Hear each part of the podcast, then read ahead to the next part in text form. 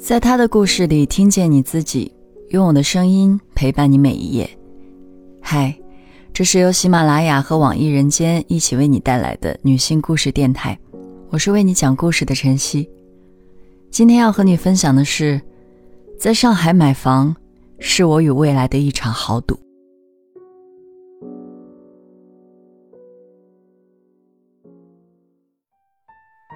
我第一次来上海是因为中学的一次春游，我们跟着老师走到了大厦底下，有个同学不小心踩了一位上海阿姨的脚，她的谩骂持续了很久。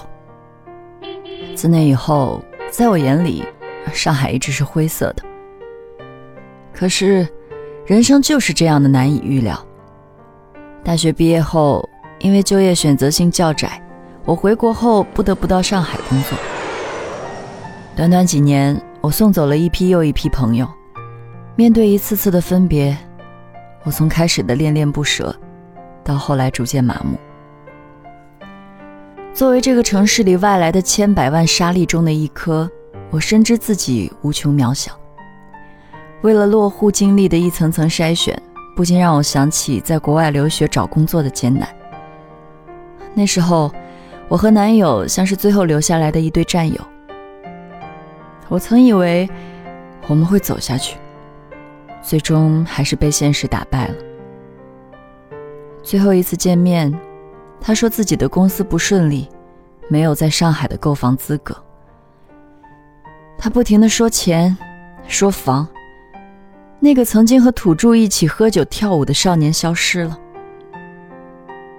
但我不怪他，每日为了生存奔波，他哪有时间多愁善感？等他抱怨完，我们便相对无言。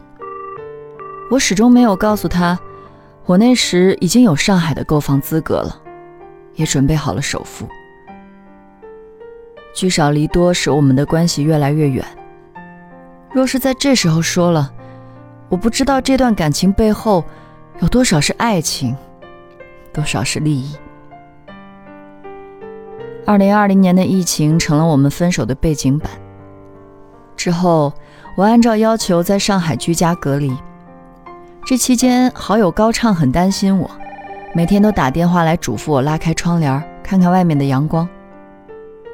两周后，公司通知上班日期顺延，隔离期变得更加漫长。疫情使人思绪纷乱，分手又加重了我对生活的焦虑。高畅劝我，不管一个人还是两个人。自己的居所还是要有的。留户的一道道关卡，我接下来就是买房这步了。确实，我这几年像逐水漂流的海草一般，在各个出租屋之间迁徙。那会儿我还天真的觉得，就这样租一辈子房也没什么关系。当然不懂前男友着急上火是为了什么，而且。我还有千万条顾虑。上海房价太贵了，虽然可以勉强付个首付，但背上几百万的房贷，生活压力一下子倍增。思来想去，我决定买二手房。我想在自己的能力范围内安安稳稳的生活。自从做好买房的打算，我就发现，身边已经买了房的女性朋友很多。一年前，同事洋洋就在内环买了房，他建议我去找房产中介。一开始，我凭直觉在网上随意看二手房的图片。没多久，我约了一个中介。到达小区时，发现里面安静整洁，绿化覆盖率很高。可进去之后，发现房子的户型是凹字形，到处都是暗暗的。我走进一扇正开着的小窗。往下瞧，是个深不见底的深井。我头也不回地赶往了下一个目的地。第二个中介已经在那里等我了。这个中介姓赵，说话的语气温柔谦和。除了要看的房子外，他还打印了一些周边房源的信息。我看上两套房子，一处房子是日式风格的装修，各处打通做移门，把房间采光做到最大。只是楼下脏乱的环境令我担忧。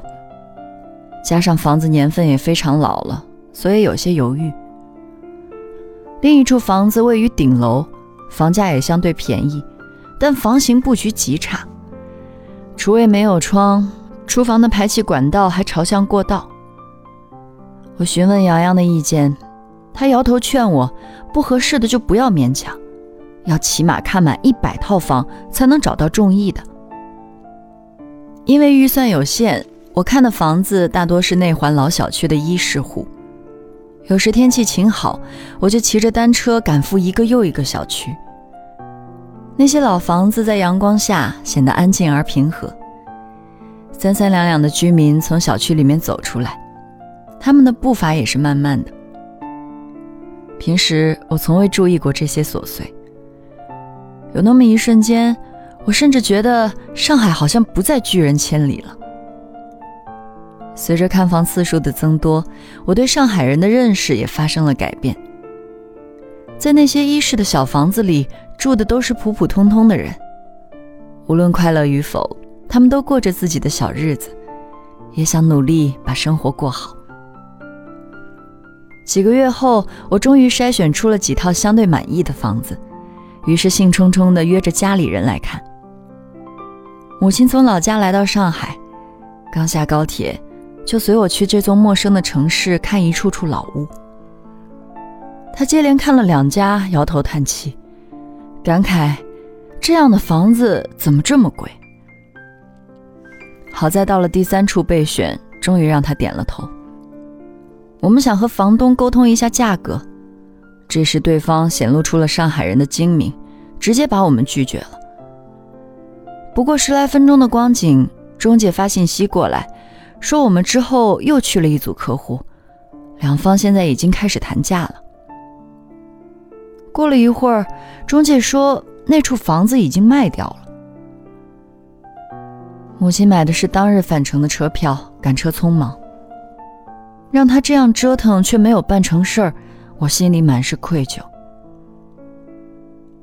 之后的几个月，我看房的范围从内环移到中环，再移到外环。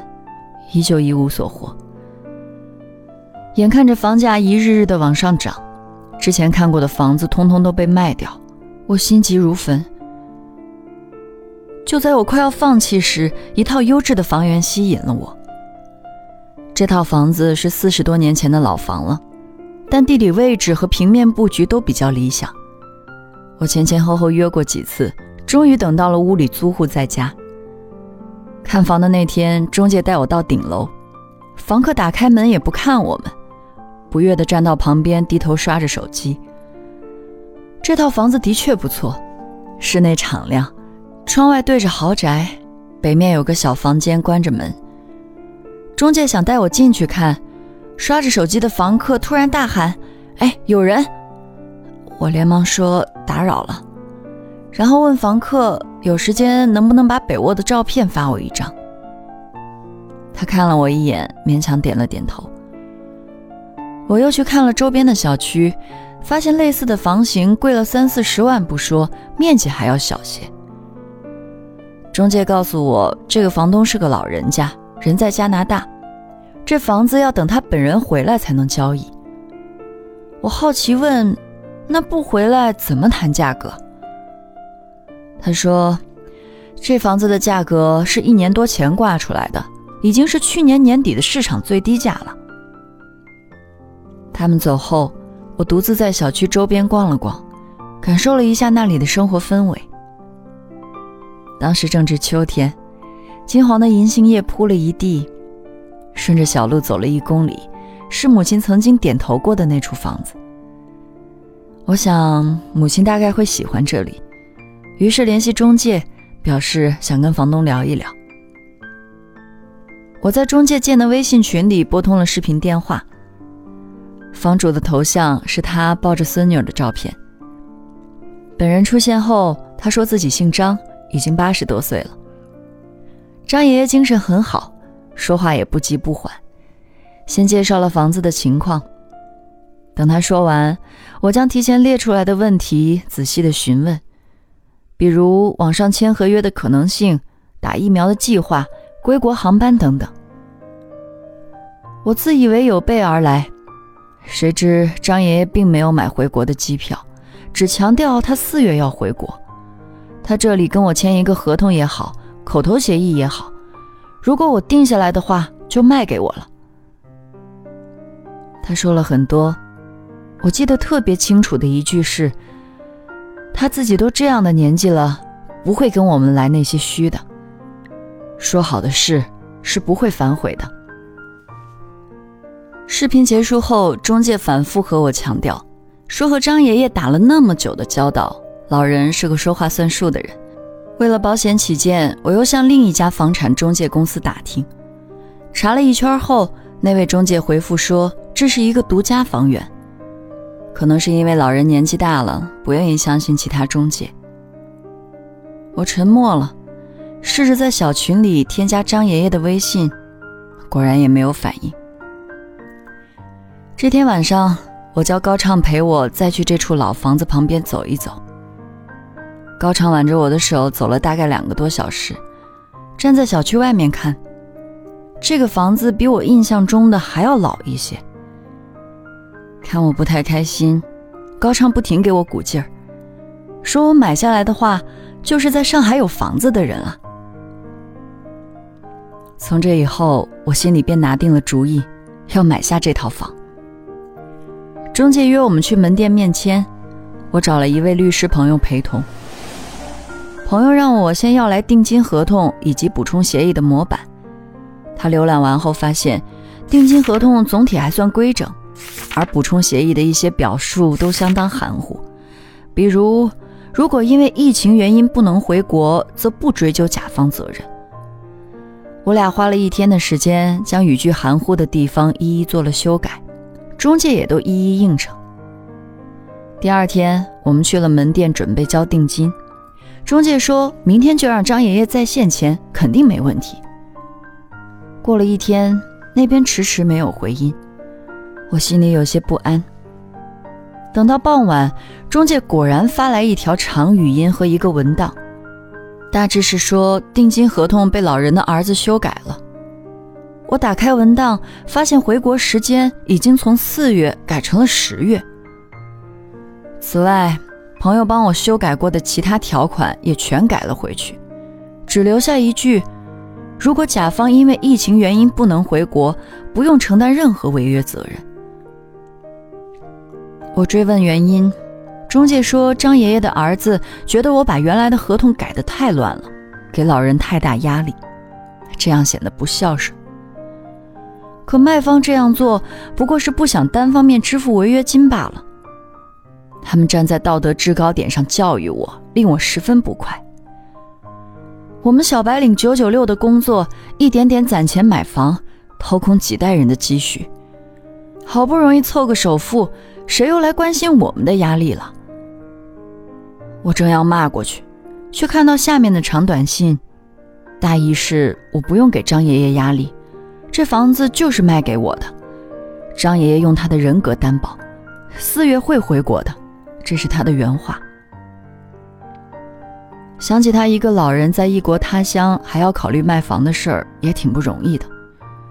我叹了口气，和中介商量，既然补充协议已经改得乱七八糟，不如三方再次约个视频聊天。张爷爷向我口头承诺会在四月回国。当然没有任何实物凭证。此后，我索性卸载了房屋中介 App，不去想，也不去看那些令人心烦的消息。我想在上海赌一把，除了钱，还有道德和人情。不久之后，房客给我发来了一张北卧的照片，房间的左上角，从房顶一直到半墙的位置，墙皮斑驳脱落。仿佛被墨笔晕染出了两个巨大的水墨波纹。